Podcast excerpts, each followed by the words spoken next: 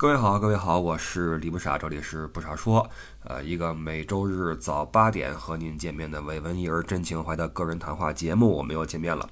呃，今儿呢，不好意思，这个我这个嗓音可能有点问题，因为前不久呢重感冒啊，这个有点小发烧，然后打喷嚏、流鼻涕、咳嗽，什么嗓子疼也走了一圈儿，然后没好的时候我就出去玩去了，去趟阆中，呃，今儿刚回来啊。现在是周五的晚上十点零四分，我是晚上刚刚回来，吃了个饭就到家了，还挺累的。那得抓紧录节目，因为明天周六我得和艾迪啊，咱们的群主再录一期对话节目。那这个对话节目会在下周的周中跟各位见面，所以说任务比较紧，所以今儿晚上得加个班儿啊。加上我这鼻炎又犯了，一到晚上鼻子就不通，所以各位今天这一期的这个收听体验可能会打点折扣啊，很不好意思。不过这个，我想起来，是不是这个声音就是这种，呃，就这是不是叫气泡音啊？因为前一阵玩那个游戏的时候哈，就好像这圈子里边人讨论过，说现在很多小孩明明就是上个大学、上个高中的样子，然后特别喜欢在游戏里边发一些气泡音出来。呃，谁能给我个 M 四枪屁股？谢谢 M 四枪屁股，血包血包，这里有血包，前面有人倒了倒了，补他补他补他，就是。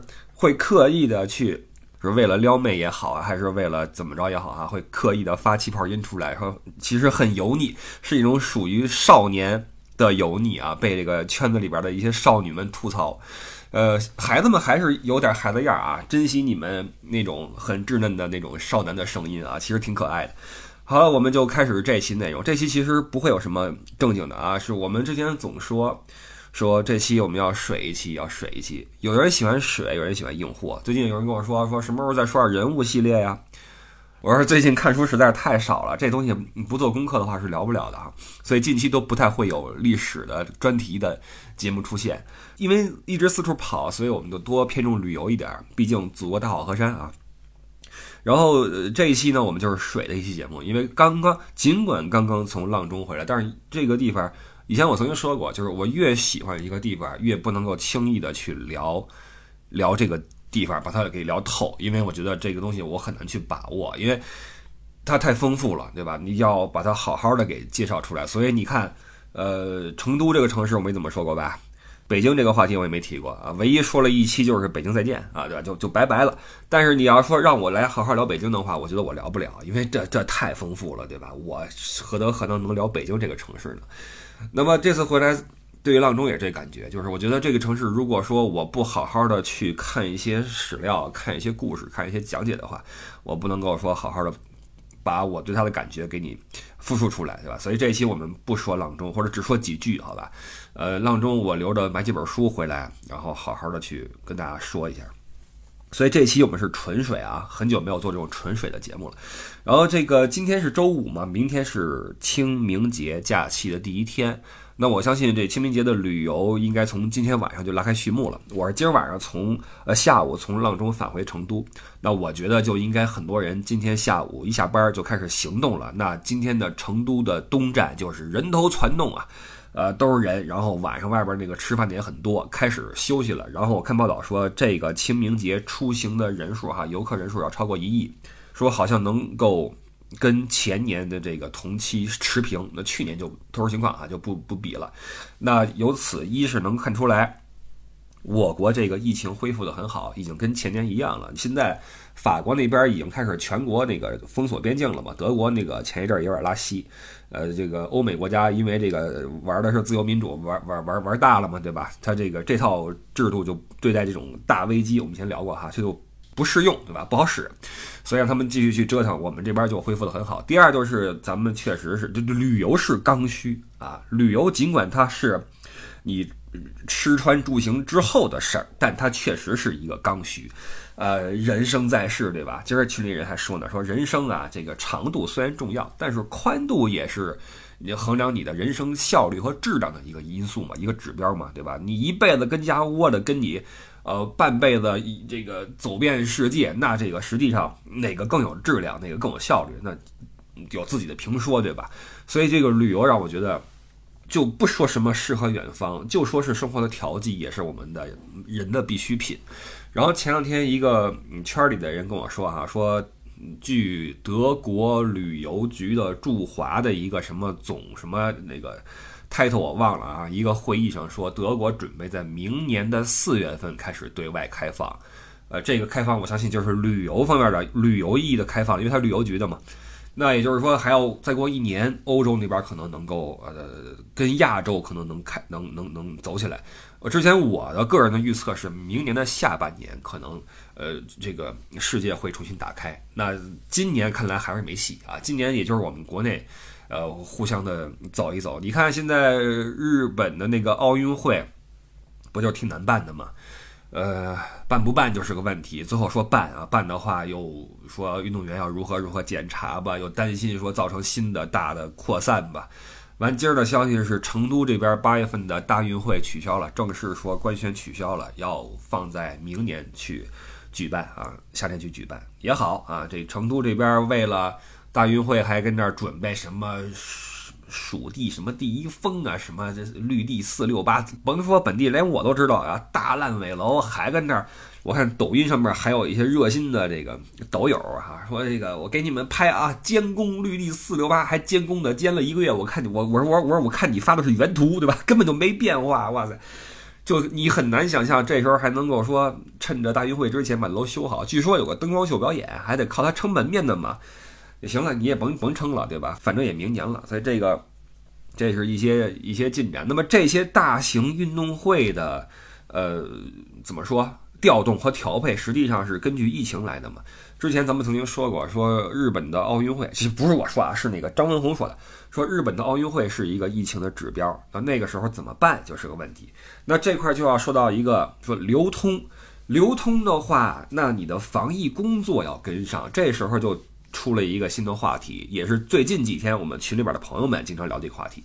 就大家发现，哎，这个注射疫苗这个事儿好像变得有点儿有人去催你了。之前你发现说，哎，要打我不打不就完了吗？谁也没理会。结果发现现在不理会好像不行了。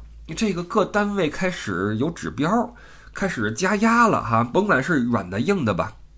前天是哪儿出了一个什么五不准还是五五五五不什么原则呀？不打疫苗的什么上黑名单，不许这不许那啊！不这种懒政到这种地步的这种玩意儿，居然现在还能出现，结果立刻开始撤了，开始道歉啊！你说这帮管理者是什么水平？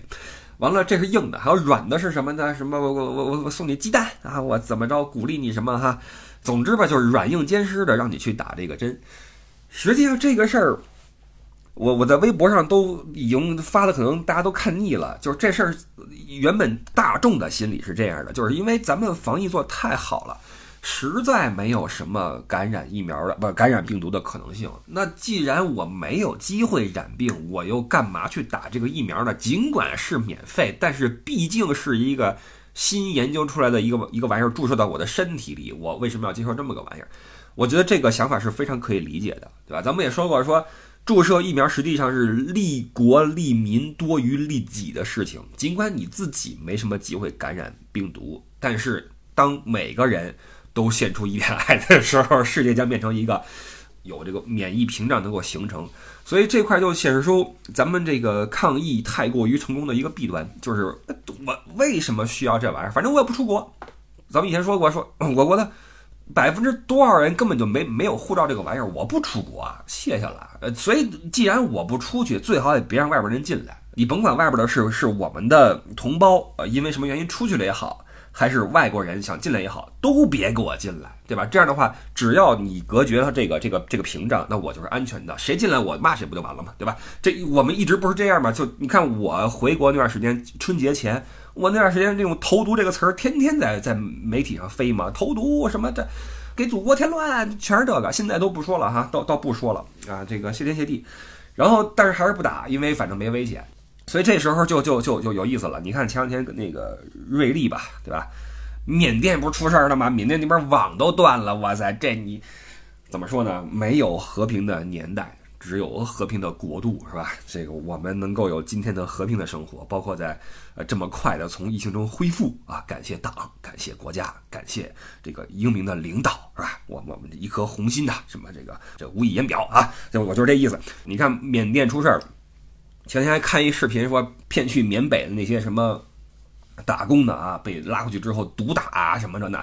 这还还是小事儿。完了，缅甸那边说断网了啊，全国断网，甭说那什么了，这个这个四 G 了，这 WiFi 都没了，你就甭说赌油还有 WiFi，别闹了啊！哎，动它还有 WiFi，整个就乱套了。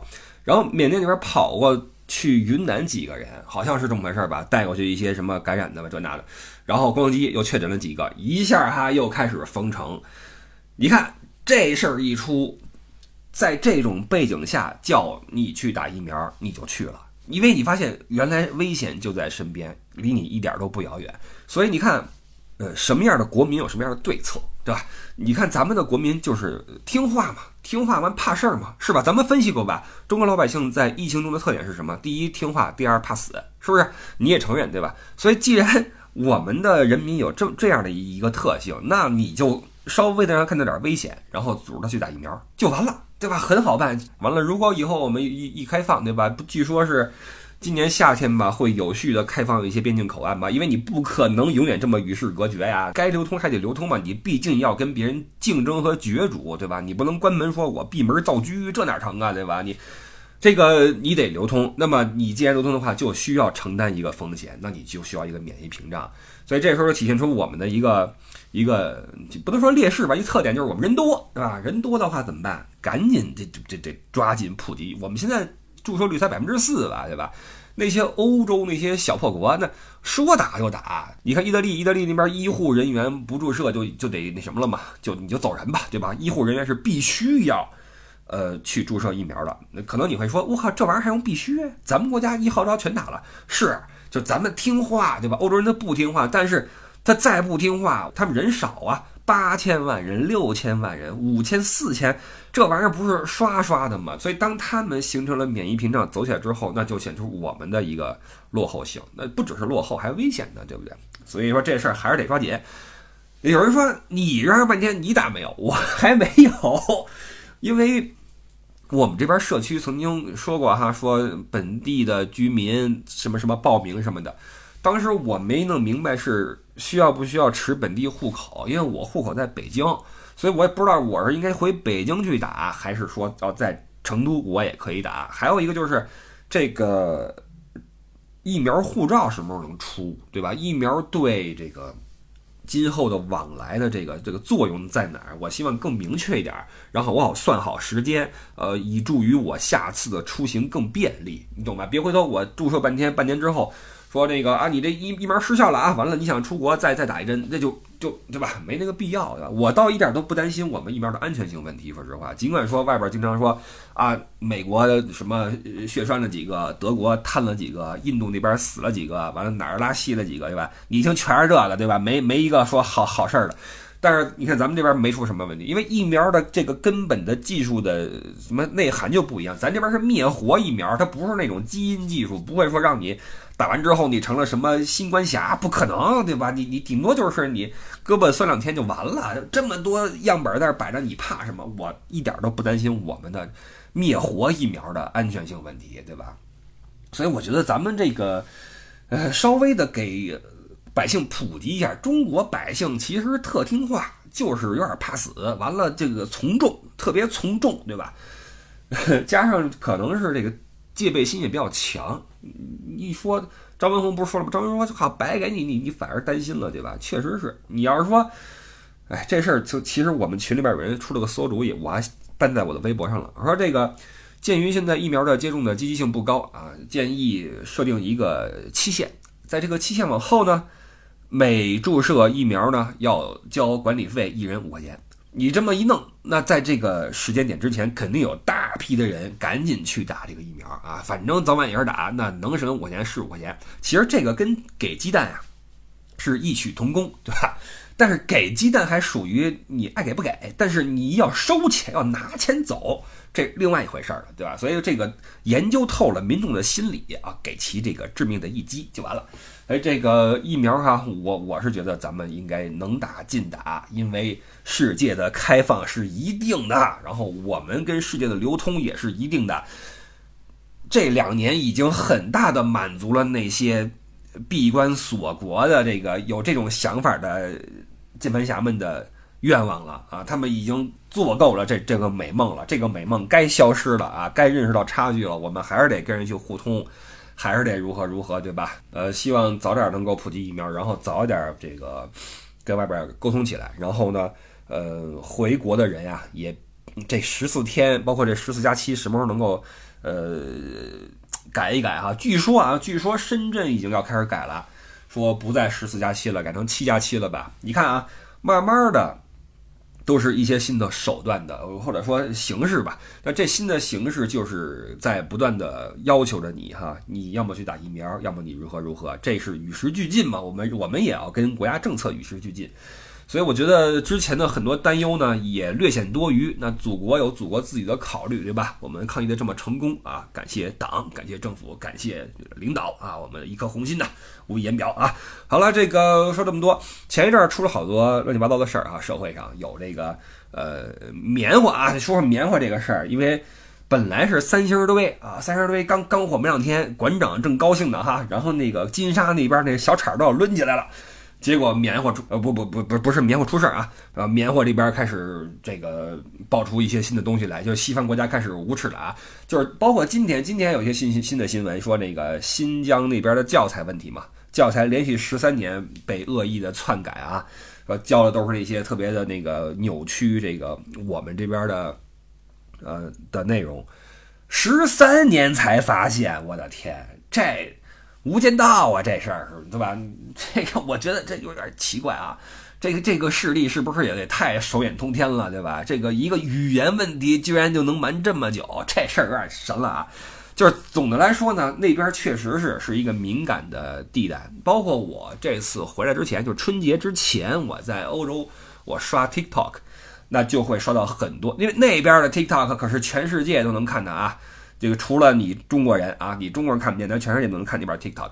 然后这个关于那个我们中国的部分地区的这个争议就非常的多，比如说里边一个我国的一个维吾尔的一个女性在那儿哈说这是我的家什么啊，展现一下她的生活，底下就有些恶意的评论说你是哪个 Cam 的呀？啊你是哪个 Cam 的呀，然后就会有一些在国外像我们这种身份的人去去去去辩护啊，去维护我们的利益，但是我们才几个人呀，对吧？我们真的那这。国外那么多黑中国的势力，那底下直接就把我们我们给淹了，你知道吗？所以现这个在这个问题上，在国外的这个舆论场里边，完全寡不敌众。朋友们，哎，这个说到这块啊，说到这块，前一阵时间啊，我跟一个人就争这个，就是这个 VPN 这个事儿。我说，其实现在我们在这里边上不了外网啊，有的时候也是一种劣势，就是。真正这些愿意为中国说话的人，有能力用外语跟他们去辩论和和据理力争的人是出不去的。我们看不到外网。我现在想看点这边新闻，我得先翻墙，但翻墙是违法的呀。有人就说说，那也你翻墙有人管你吗？有人抓你吗？也没怎么着呀。我们家人天天看那边的新闻，也没怎么着呀。这事儿就是其实睁一只眼闭一只眼就没管你。这事儿说明他不怎么管。我说你此言差矣。翻墙是不是违法行为？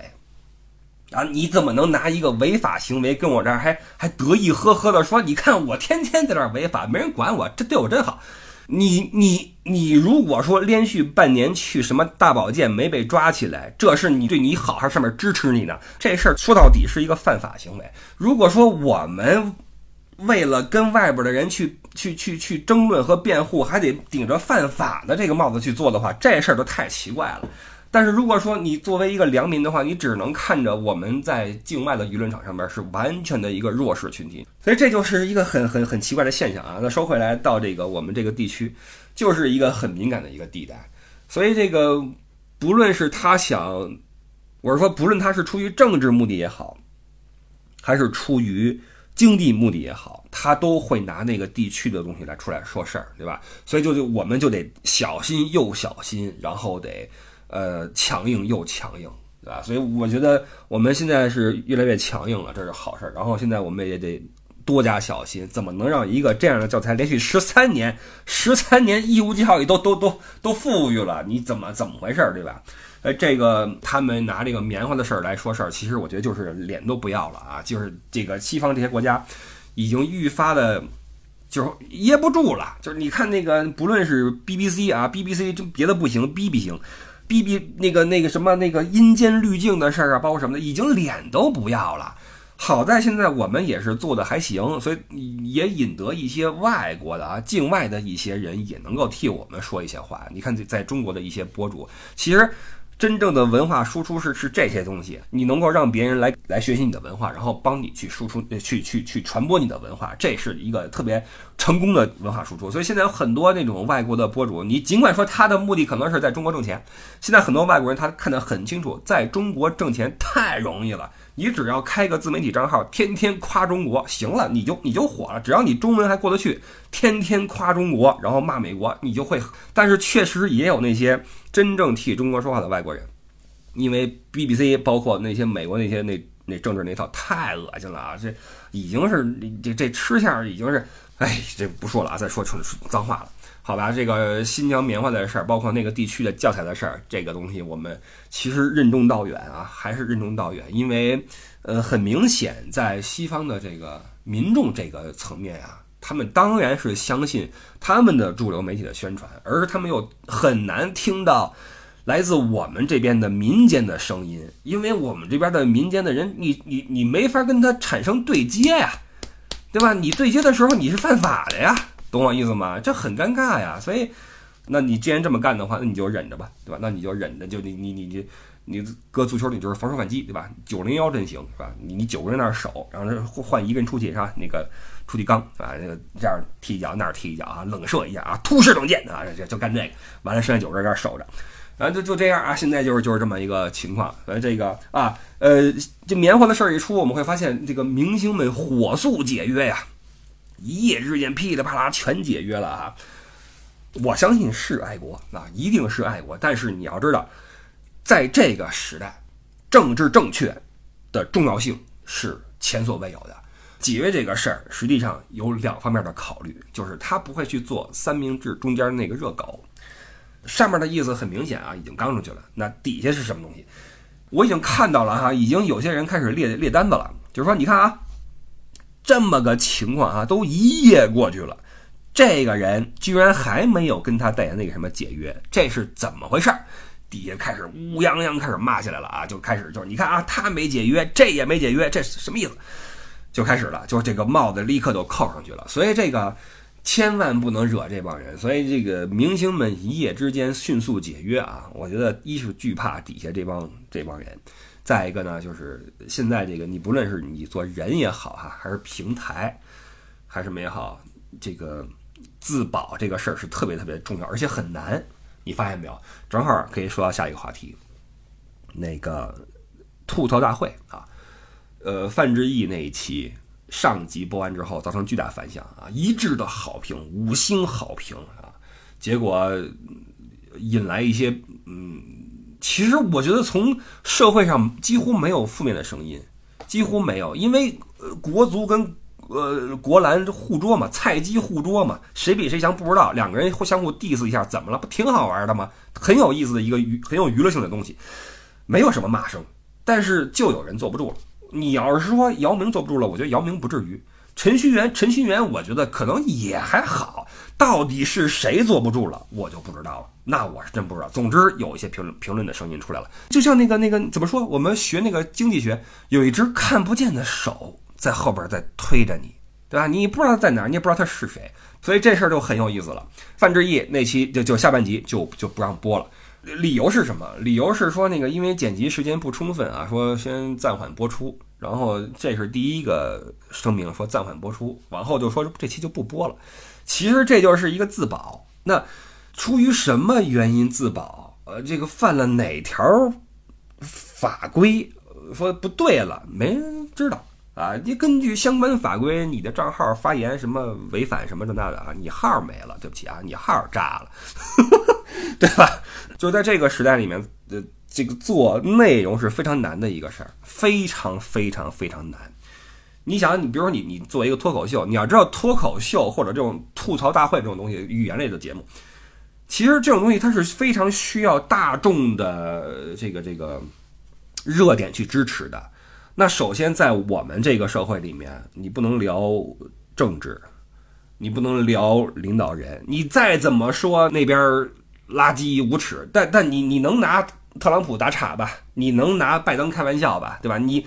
那个德国那边成天什么默克尔模仿秀，跟这儿啊手往前一支啊这那的哈，戴一假发跟那什么，这没问题啊。但是你看啊，在在在，你看不行对吧？你不行，你不能聊政治，你也不能说诋毁领导人，你你你不可以。那你还能聊什么？你也只能拿明星打个岔，拿明星打个岔，怎么还体育明星就不行了呢？明明都都都。首先是这个范志毅说的不错呀，杨明说的也不错呀，两个人发挥的非常好，然后现场一片欢腾，没有问题啊。就顶多是一些从业者他们会觉得我靠丢人呐，对吧？让人这么挤呗不合适啊。但是，呃，挤兑你们的人多了，怎么这次就不行了呢？所以还是有一只看不见的手在后边使劲了，是谁呢？不知道，对吧？你看以前。多少节目，包括春晚都敢 diss 国足，diss 那么多年没问题。杨明一说，怎么就不行了呢？国篮打得好吗？打成这样，CBA 联赛搞成搞成这副样子，你不让人说？而且范志毅说你周琦，说你郭艾伦有问题吗？范志毅是什么什么水平的运动员？说你们有问题吗？一点问题都没有，怎么就不行了呢？所以做内容太难了。有时候我会觉得，做内容的你们这帮人活该。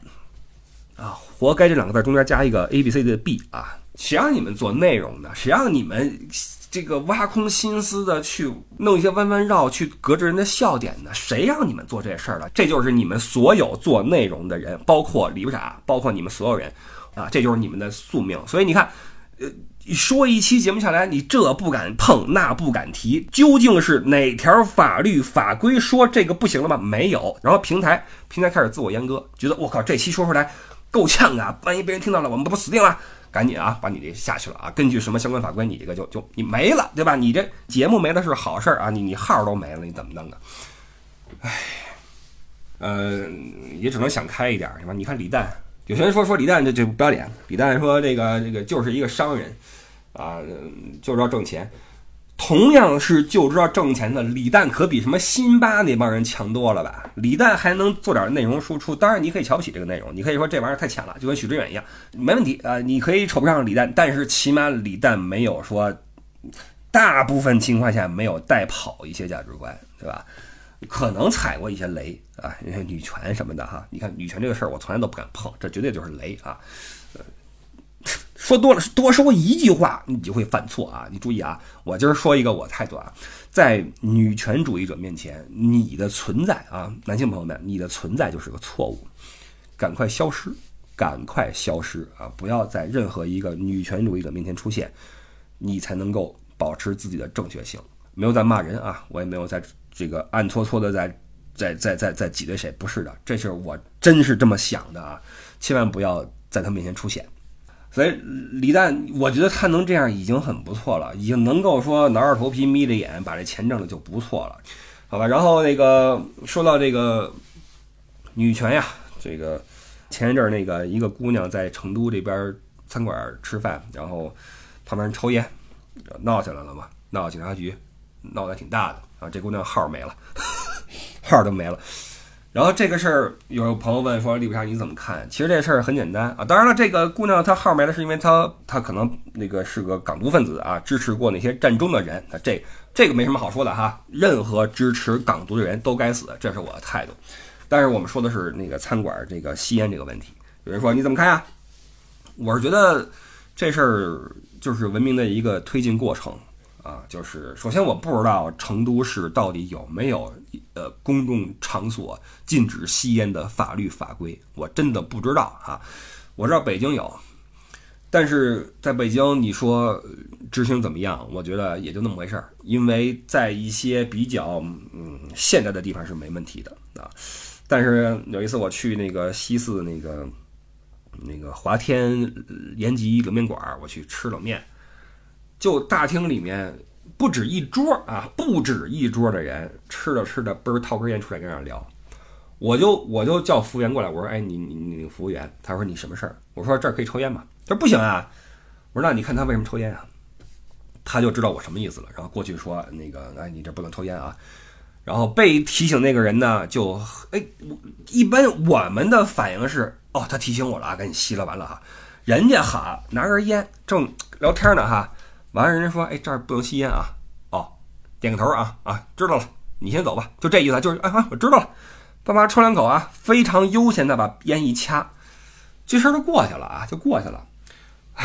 完了，过一会儿那边聊吧聊吧，可能嘴淡了啊，很自然的掏出来，嘣一点，又点上了，又开始抽。我靠，我都觉得太牛了吧，这这脸皮怎么能这么厚呢？都什么人呢？你一看就知道，都那都那帮人，就是那帮拿根烟跟餐厅里边这那的抱两瓶啤酒哈，能能能能砍砍半宿，你知道吗？就这么一帮人。成都也是啊，就这这东西，你说跟哪儿都有这么一波人。然后餐馆基本上就是息事宁人，因为他不想得罪客户，对吧？这事儿就完全取决于这个社会里面是更多的人支持在这里面抽烟，还是更多的人反对在这里面抽烟。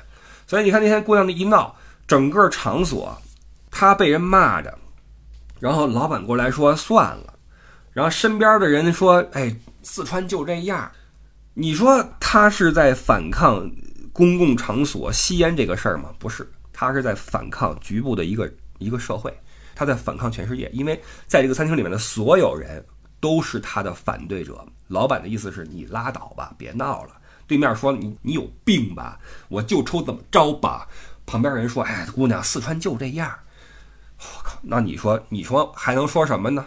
我不是说四川的问题，我也不是成都的问题，北京的局部情况也这样。所以当这个文明的这这个这个。这个标尺啊，还依旧是在以人多人少为为为为标尺的时候，你就别聊什么文明社会。所以这个事儿，我觉得只能是有越来越多的人意识到现代社会、现代文明社会要的是什么才行。很多地方都差得很远，差得非常非常远。在这方面，我觉得深圳和上海是标杆。我所以这个东西任重道远吧，我觉得这是也是衡量一个城市的文明标准的一个标尺。你要说你在我这块啊，成都的四环外吃土的地方，我你我这边出去之后，你看边上那随地吐痰的，咔咔一卡嗓子，啪就是一口痰，就就司空见惯，在这儿也就还则罢了。您跟城里边都这样，那就你怎么办呢？对吧？这就是一个文明推进的进程。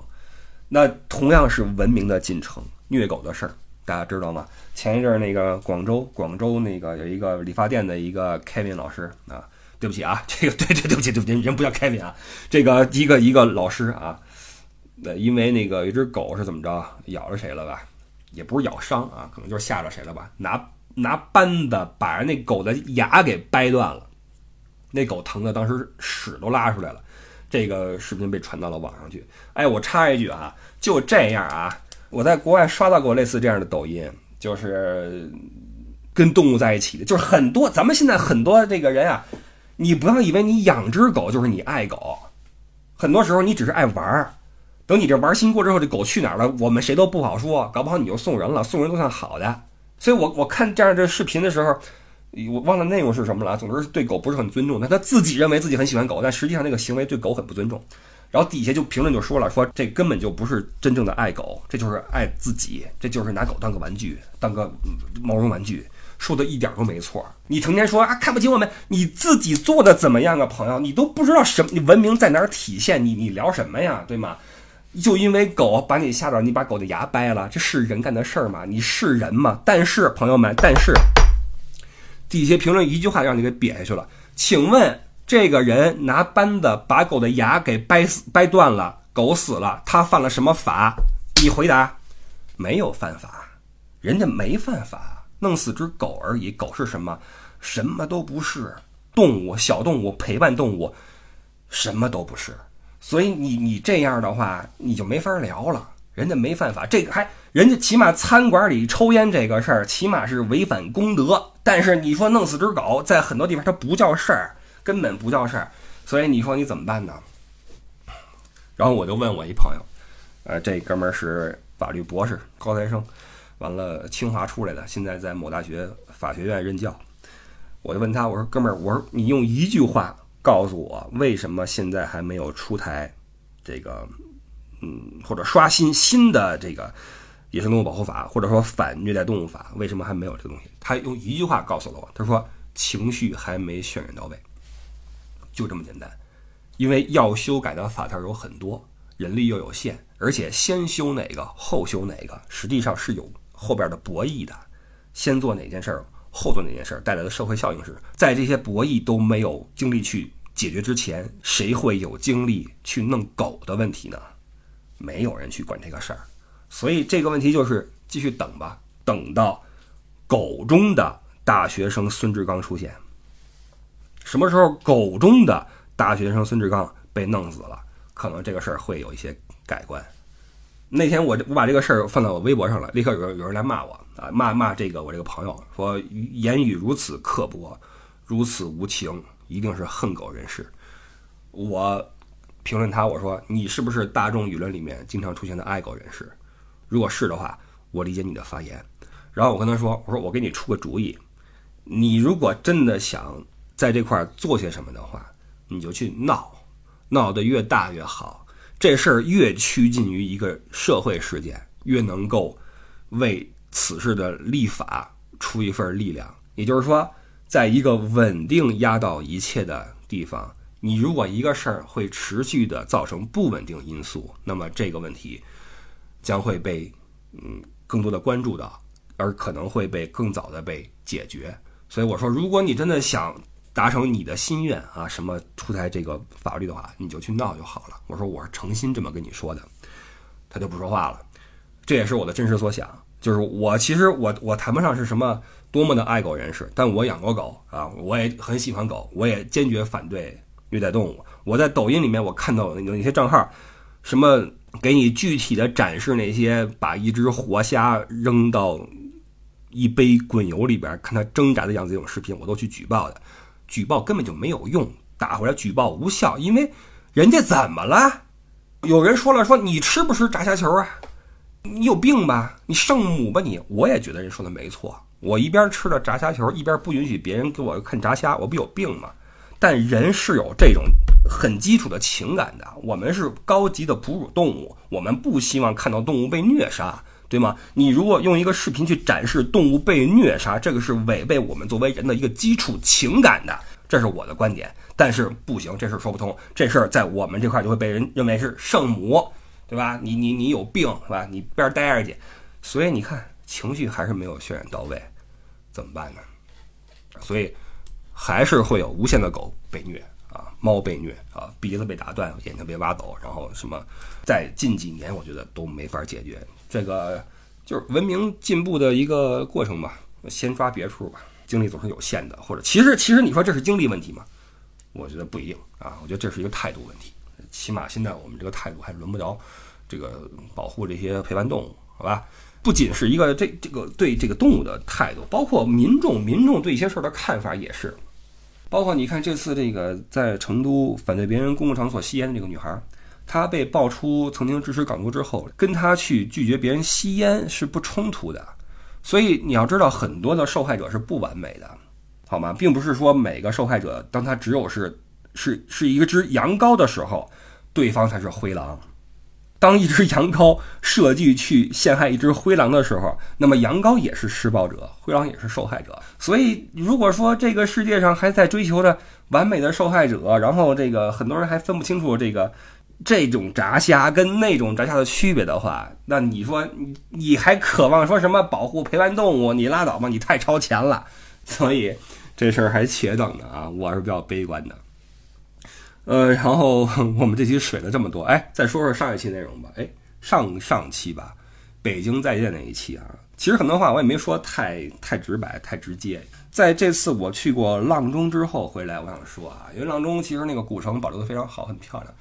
北京何尝不是一个非常美的古城呢？但是已经拆差不多了。我在那期里面其实已经替拆这些古城的人做出了很强的辩护了。我说这是时代的局限性。